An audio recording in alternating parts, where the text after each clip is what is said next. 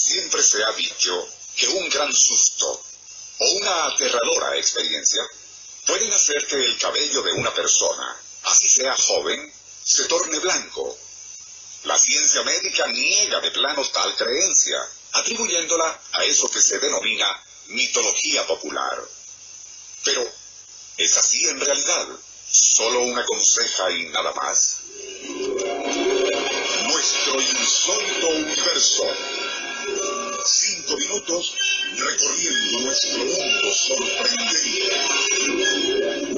Nacional independiente de Rafael Silva. Certificado número 3664.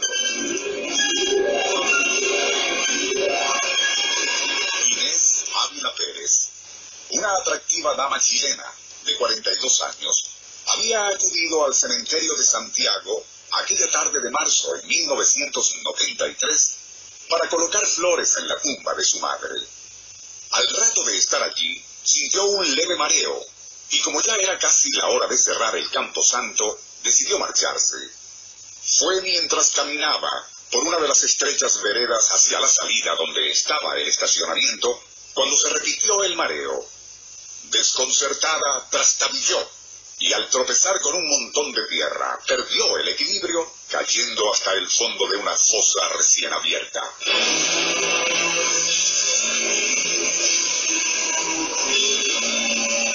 Cuando recuperó el sentido, ya oscurecía, y al principio no se dio cuenta de dónde se encontraba, pero casi de inmediato comprendió lo sucedido, y fue tal su impresión al saberse atrapada en el fondo de una tumba que comenzaría a gritar a fin de atraer la atención de los segadores en el cementerio. Pero nadie pareció escucharla.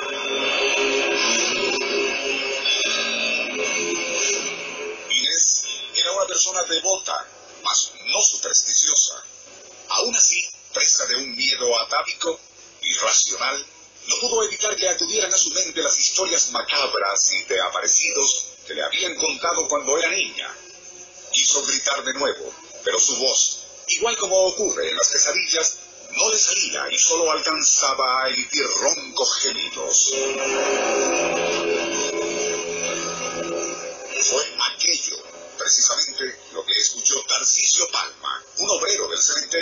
Cuando se dirigía hacia la salida.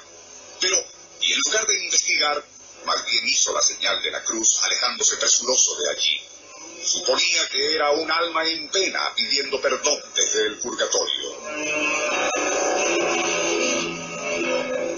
Inés, ya al borde del pánico, solo atinaba a rezar en alta voz, pues además de la oscuridad y lo aterrador de su situación, le dolía muchísimo la cabeza, producto sin duda del golpe sufrido al caer a la fosa.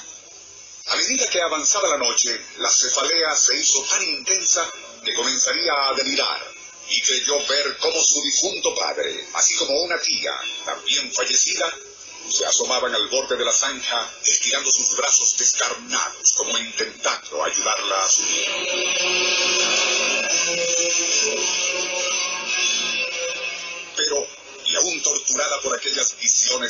En ningún momento dejaría de rezar en alta voz. Y fue eso, posiblemente, lo que contribuyó a que su mente no se desquiciara del todo durante aquella noche de pesadilla.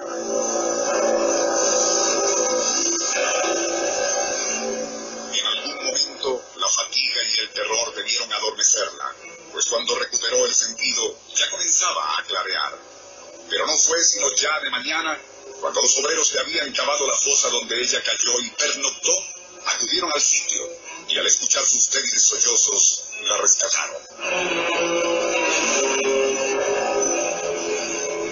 Trasladada por los bomberos a un centro asistencial, allí se dictaminó que había sufrido traumatismo encefálico, lujación del hombro derecho y contusiones en su rostro por el impacto contra el fondo de aquella zanja de tres metros de profundidad.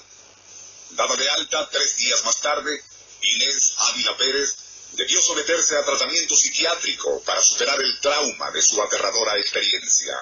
Una que, aparte de la huella psíquica que marcaría su vida, dejó otra y bien visible en su otrora negra cabellera.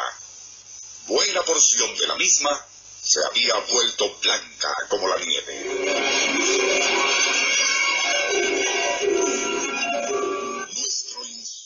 Año de gracia 1629.